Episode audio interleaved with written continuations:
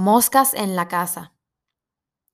Hace ya unos días que las moscas abundaban en el vecindario aguadeño, regocijando entre la peste nauseabunda que causaba la basura acumulada de sus habitantes. Ellas ya se paseaban por los hogares, posando encima del bistec encebollado acompañado de un arroz sin amogollar. Hace unas semanas atrás se había soltado la jauría de políticos a la calle habían inundado el pueblo con ladridos que no dicen nada, solo anuncian el peligro. Ellos anunciaban las moscas, pues la derrota del canino alcalde hizo que éste se encerrara con los suyos luego de ese primer fin de semana. Así fue como llegaron las moscas, como una plaga de castigo al pueblo predominantemente cristiano por traicionar a su supremo.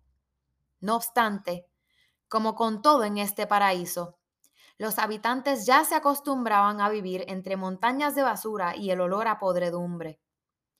A pesar de la ineficiencia que permeaba en aquel pueblo, la gente seguía con sus ocupaciones, pues tenían que llevar comida a la mesa para que las moscas las usurparan.